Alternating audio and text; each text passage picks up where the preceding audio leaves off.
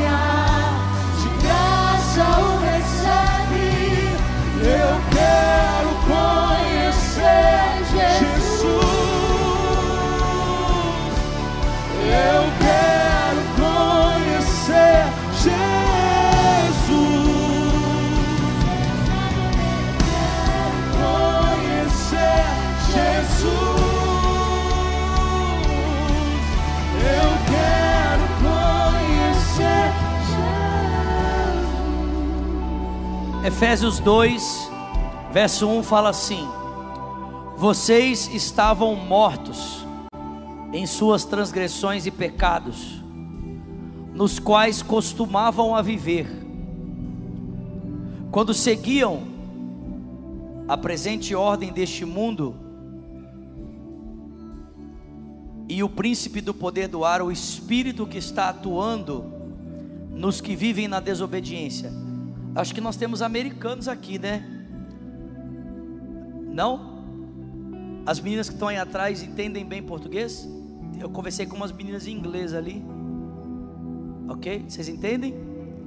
Sim? Beleza. Ok. É só porque não precisa de tradução, né, gente? Verso 3: Anteriormente todos nós também vivíamos entre eles, satisfazendo as vontades da nossa carne seguindo seus desejos e pensamentos, e como os outros, éramos por natureza merecedores da ira de Deus.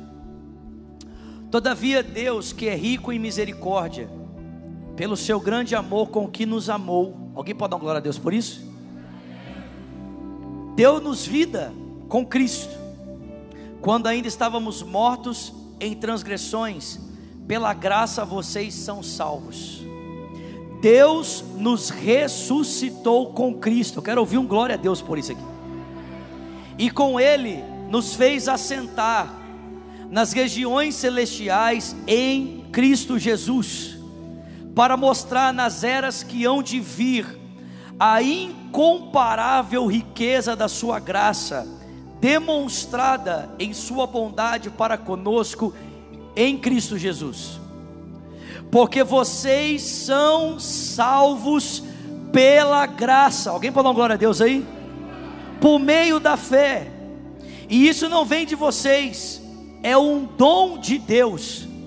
Não é por obras para que ninguém se glorie. Porque somos criação de Deus, realizada em Cristo Jesus, para fazermos boas obras, as quais Deus preparou de antemão para que andássemos nelas. Amém? Senhor, fala conosco através da Sua palavra. Nós queremos ouvir a Tua voz. Te pedimos isso nessa noite. Em nome de Jesus e quem crê, diga amém. Podem sentar. Pessoal, depois, se puder, só cortar esse aviso que eu vou dar aqui antes da pregação. Mas sexta-feira que vem, onde estão as mulheres desse auditório? Só as mulheres. Então, sexta-feira que vem, você, mulher linda, cheirosa, maravilhosa, amém? Porque aqui só tem mulher linda, cheirosa e maravilhosa, amém? Vou repetir. Vocês, vocês estão muito desanimados, amém? Mulheres lindas, cheirosas e maravilhosas. Que aqui só tem mulher linda, cheirosa e maravilhosa, amém? Casar com mulher do hype, você está feito, meu filho. Amém? Sexta-feira que vem, sete e meia, as meninas estão programando um tempo para as meninas do hype. Nossa, achei que só a Isa, a Sânzia e a. Né? As mulheres estão planejando um tempo para vocês. Então vocês vão encontrar semana que vem, sete e meia, lá no daycare. Vai ter um cafezão preparado para vocês, amém? E para vocês terem aquelas conversas que só mulher sabe ter, amém? Glória a Deus. Agora vamos a palavra, tá bom? Eu quero falar com vocês hoje o tema contra a cultura. Diga para quem está do seu lado: contra a cultura. Olha essa frase aqui. Só, preste atenção, só uma coisa morta segue o curso da correnteza. Para contrariá-la é preciso estar vivo. Vocês estão comigo? Vocês já, vocês já voltaram para cá? Vou repetir. Só uma coisa morta segue o curso da correnteza. Para contrariá-la é necessário estar vivo. Eu não sei se você está entendendo, mas é exatamente isso que Paulo está falando nesse texto que nós acabamos de ler. Paulo diz: Sabe por que todas as pessoas vivem igual, pensam igual, têm os mesmos valores, as mesmas práticas que norteiam a vida delas? Por uma razão simples, porque elas estão mortas. Para você ser igual a todo mundo, não precisa de muita coisa. Para você seguir o curso da correnteza, não precisa de muito. Para seguir o curso da correnteza, você precisa estar só o quê? Morto. Porque quem está morto, segue o curso da correnteza. Quem está morto se desloca na direção em que a correnteza está levando todo mundo. Para você ir contra a maré, para você ir contra a correnteza, você tem que estar vivo. Só os vivos têm a capacidade de nadar contra a maré, de andar no sentido contrário. O morto vai para onde todo mundo está indo, mas o vivo levanta o peito e ele nada contra, por quê? Porque ele está vivo. Eu pergunto para você: a sua vida é uma vida de maré ou de nadar contra ela? Você é uma pessoa que a sua vida segue o fluxo, ou você é uma pessoa que nada contra a correnteza? Só os vivos andam na contramão. Vou repetir isso aqui, gente. Isso aqui é muito forte. Só os vivos andam na contramão. Cara, eu não sei você, mas eu li essa frase essa semana, essa frase de um pensador cristão chamado Chesterton. Eu li essa frase essa semana, o Miguel estava até lá na minha casa a hora que eu li essa frase. Eu li essa frase e falei assim: pelo amor de Deus, é tão óbvio, não é? Mas às vezes a ficha não cai. Aí eu li, a minha ficha caiu, falei: é isso. Quem está morto, boia no rio, só vai. Mas os vivos adquirem uma capacidade de ir contra a correnteza. Eu não sei se você entendeu, entendeu isso, mas foi exatamente isso que Paulo disse. Paulo falou assim: olha, os mortos andam segundo o parâmetro desse mundo, seguem o príncipe da potestade do ar, o espírito que opera agora nos que vivem na desobediência. Antigamente nós também estávamos entre eles, seguindo a vontade da carne e dos pensamentos, e nós éramos por natureza merecedores da ira de Deus. Paulo diz: antes a gente ia no curso da maré, por quê? Porque a gente estava morto. Mas ele diz: mais agora por causa de Jesus nós estamos vivos, pela graça nós fomos salvos. Deus nos deu vida juntamente com Cristo, nos ressuscitou, nos colocou num lugar novo. E Ele diz: para quê? Para fazermos boas obras, para as quais Deus nos chamou para que a gente andasse nelas. Eu queria destacar aqui com você, pelo menos quatro valores que estão presentes na sociedade em que vivemos e que eu e você precisamos andar contra elas. Porque eu e você adquirimos a capacidade de nadarmos contra a maré. Então nós, nós, nós precisamos andar contra esses valores da sociedade que vivemos. O primeiro valor que eu queria destacar é o individualismo. A nossa sociedade é extremamente individualizada. Tudo é meu, tudo é para mim. É o meu telefone, é o meu iPad, é o meu computador, tudo é meu, tudo é voltado para mim. E irmãos, é verdade que em um certo sentido, nós precisamos nos reconhecer como pessoas, como indivíduo singular. Mas quando você começa a pensar que você é o centro do mundo e que tudo tem que orbitar em torno de você, isso se torna um problema. E o grande problema das pessoas hoje não é que elas querem se reconhecer como indivíduos, não querem, elas não querem perceber o seu valor. O problema das pessoas hoje é que elas pensam que o mundo gira em torno delas, que tudo tem que acontecer em função delas. É o que ela quer comer, é o que ela quer vestir, é, é para onde ela quer ir. Você já viu aquelas pessoas que se, se, você é amigo dela, mas se em algum momento você contrariar alguma coisa que ela fala, a amizade acaba? Quem sabe o que eu estou falando aqui? Como é o nome disso? Picaretagem, estou brincando. Nome disso?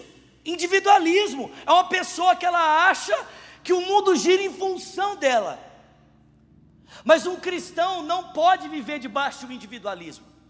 O cristão precisa entender que existe um outro valor que norteia a consciência dele em relação à convivência com outras pessoas, que é o valor da vida comunitária. Nós precisamos entender a importância de vivermos em comunidade. Aliás, irmãos, preste atenção no que eu vou dizer para você aqui essa noite. Não dá para você se perceber como alguém importante e singular se você se isolar da convivência de todo mundo.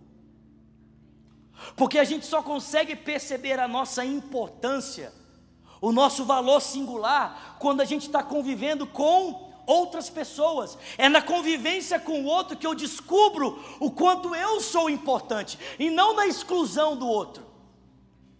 A rede social está ensinando para a gente que é quando eu tenho a capacidade de excluir as pessoas que eu me torno importante.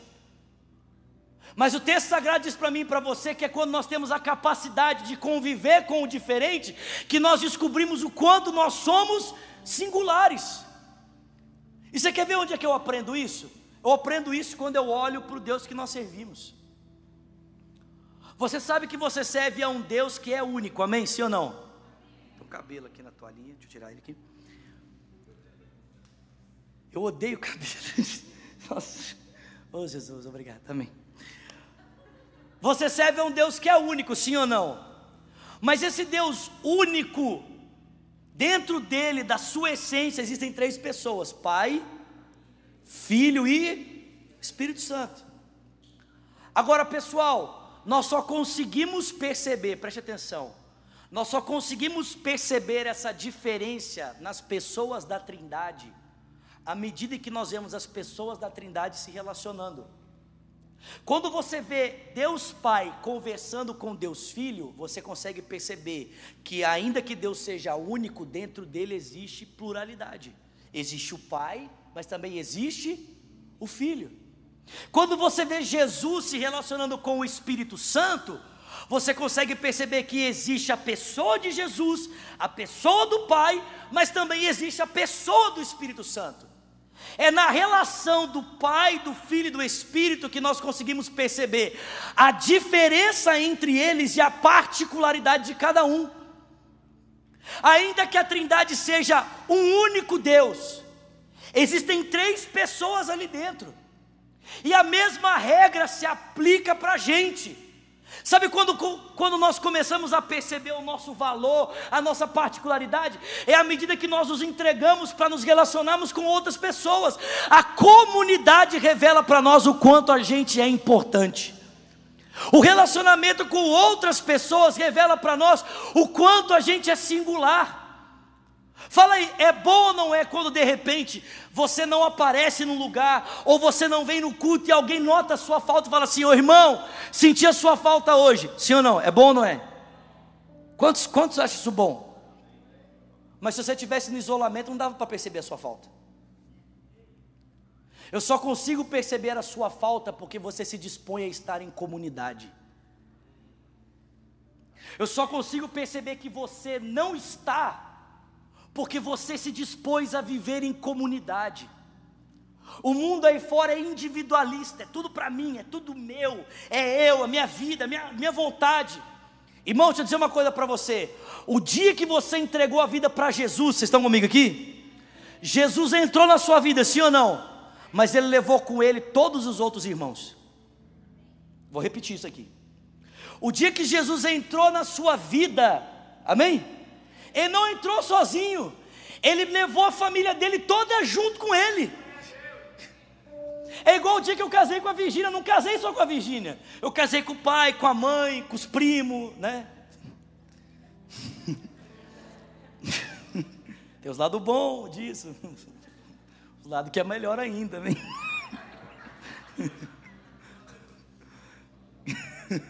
Fala mal da sogra não, que o pau quer. Mas irmão, é isso. Quando você entregou a sua vida para Jesus, você abriu a porta do seu coração, Jesus falou assim: Eu posso entrar? Você falou, pode, Jesus, eu te amo. Ele falou assim: Só um momentinho que eu vou chamar a tropa toda. E Jesus trouxe todos os irmãos dele com ele. Por que, irmãos? Porque a vida cristã não é uma vida individual, a vida cristã é uma vida coletiva. Ninguém é cristão sozinho. A gente só pode ser cristão together. Gostou? Que isso, hein? Só dá para ser cristão junto, gente. Vocês estão comigo aqui? E só uma última coisa dentro desse ponto. Eu não sei se vocês já, tinham parado para pensar isso. Mas essa importância de viver em comunidade, em, em coletivo, para Jesus, ele é tão, tão importante, que quando Jesus nos ensinou a orar, ele não ensinou a gente a orar assim, meu Pai. Jesus ensinou a gente a orar, Pai Nosso. Ele não ensinou a gente a orar na primeira pessoa do plural, na primeira pessoa do singular. Ensinou a gente a orar na primeira pessoa do plural. Pai Nosso. Irmão, escuta isso aqui, aprenda essa frase, guarda isso.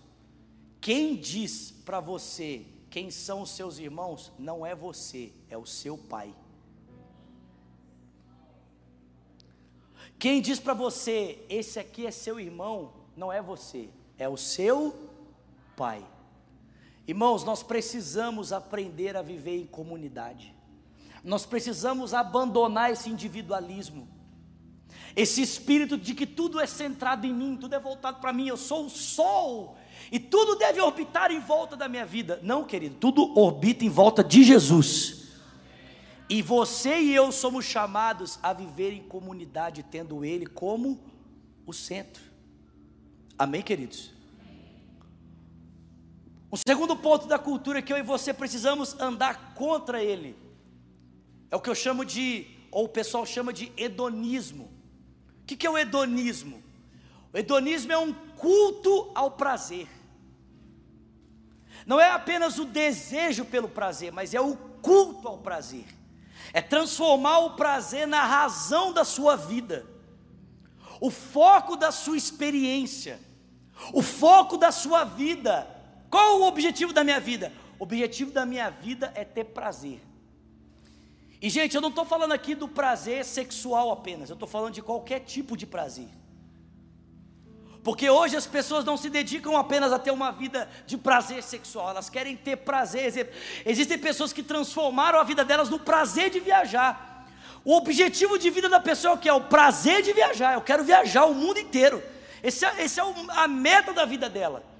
O prazer de viajar. O prazer de adquirir coisas. O prazer de entrar no shopping e gastar o cartão de crédito. Existem prazer de vários tipos. Vocês estão comigo aqui? Nós não somos pessoas que são movidas pelo prazer.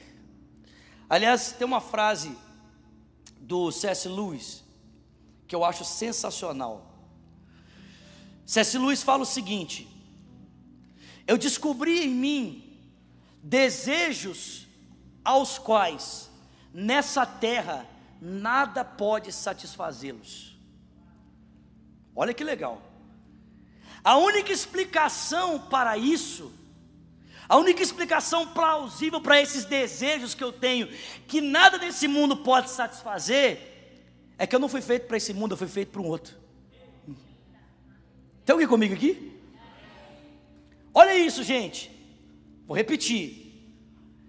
C.S. Lewis, eu descobri em mim desejos para os quais nada nessa terra pode satisfazer. A única explicação é que eu fui feito para um outro tipo de mundo, eu fui feito para uma outra, um outro tipo de realidade. Amém, queridos? Olha só, na perspectiva da eternidade, os nossos desejos não são fortes demais, eles são fracos demais. Porque eles são tão momentâneos e temporários que eles podem ser satisfeitos de uma forma tão simples. Mas os desejos que Deus quer que eu e você, que a gente possua para a nossa vida, e que podem ser realizados somente em Deus, são muito mais duradouros e, e, e muito mais sólidos.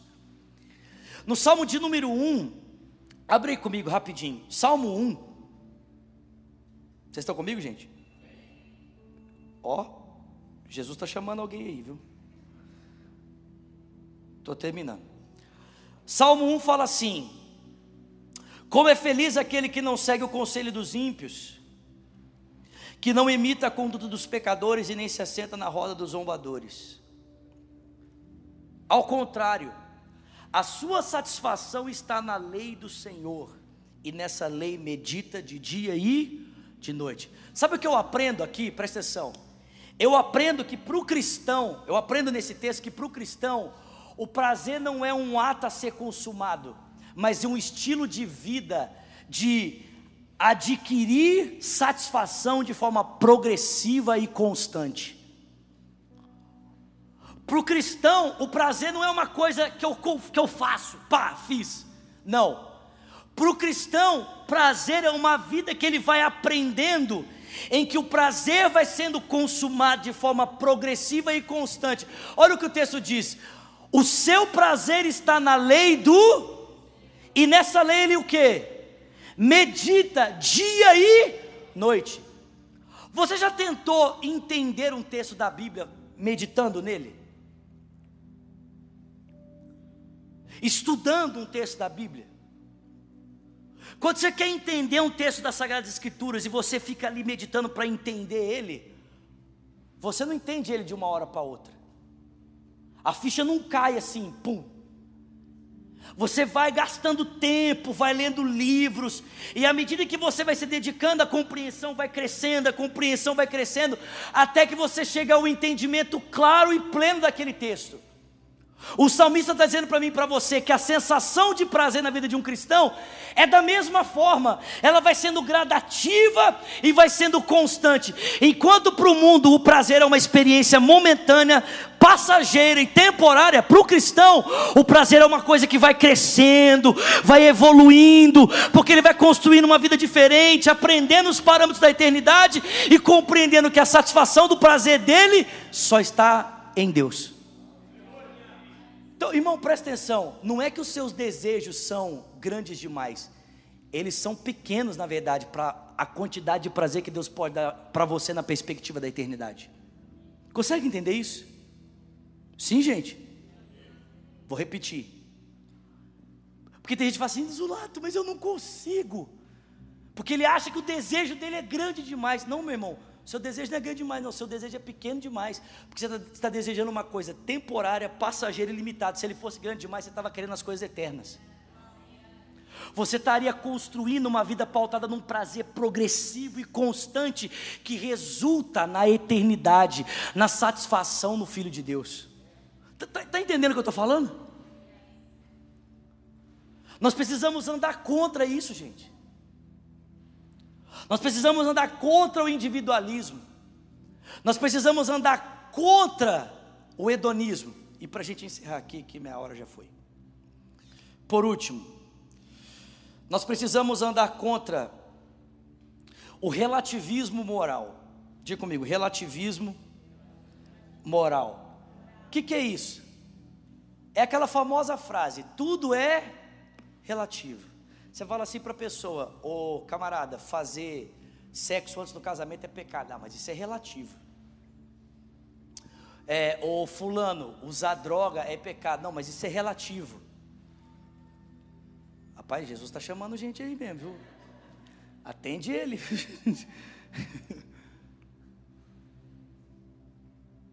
pra, nós vivemos num mundo que para as pessoas tudo é relativo. A opção de sexualidade é relativo, tudo é relativo. Só que eu tenho uma coisa muito importante para dizer para você: não dá para viver num mundo em que todos os valores são relativos. É impossível viver num mundo sem absolutos, principalmente sem absolutos morais.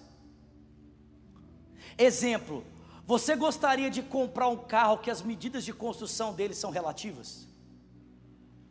Você gostaria de entrar num avião que a construção das medidas dele são relativas? Já pensou você entrando no avião, tudo Senhores passageiros, estamos fazendo uma experiência nesse dia. Esse avião foi construído com medidas relativas. Não sabemos exatamente o tamanho de nenhuma das peças nessa aeronave, mas desejamos a vocês um ótimo voo. Quantos gostariam?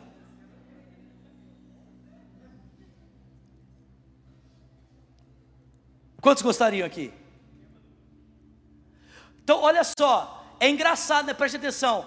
Você não se dispõe ao risco de entrar num avião de medidas relativas, mas quer construir uma história de valores morais relativos.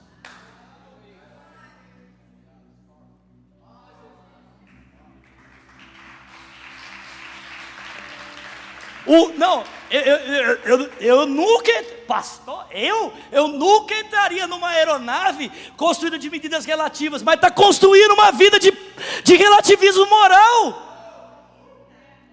Que é, tipo assim, em outras palavras, a sua morte só vai ser um pouquinho mais longa, mas vai ser tão certa quanto se você estivesse entrando num avião de parâmetros relativos. Deixa eu dizer uma coisa para você: a vida sem absolutos é impossível. Nós precisamos de absolutos para que a nossa vida possa ser possível, meu filho. Eu vou dizer uma coisa para você: a única experiência real de absolutos em que você pode fazer uma escolha que você tem convicção de que estão pautadas em valores corretos é que Deus oferece para você.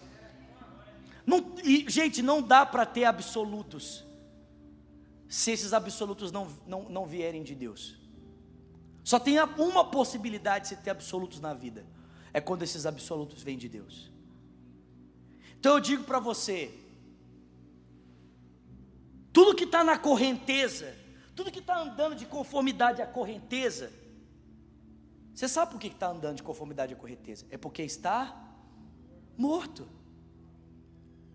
Só dá para resistir o fluxo se você estiver vivo. Só os vivos nadam contra a correnteza. E a correnteza que nós estamos vivendo, os valores dessa, da cultura que estão arrastando a civilização, que a gente vive são esses: individualismo, hedonismo, relativismo moral. E, gente, infelizmente, muitos de nós vamos bebendo dessa água e a gente nem percebe que a gente às vezes está se permitindo boiar um pouquinho, né? Porque você, morto você não está mais, amém? Você não está morto mais, Mas aí o que, que você faz? Ah, vou ter a experiência de boiar um pouquinho aqui.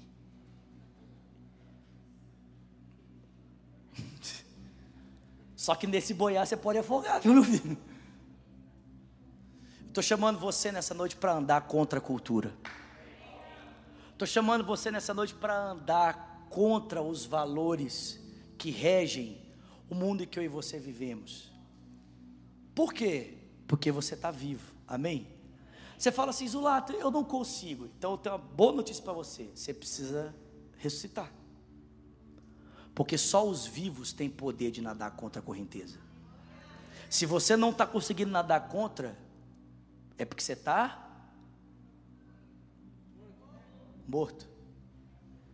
Porque todos os que são vivos adquiriram a capacidade de nadar contra a correnteza. Amém? Fica de pé no seu lugar, por favor.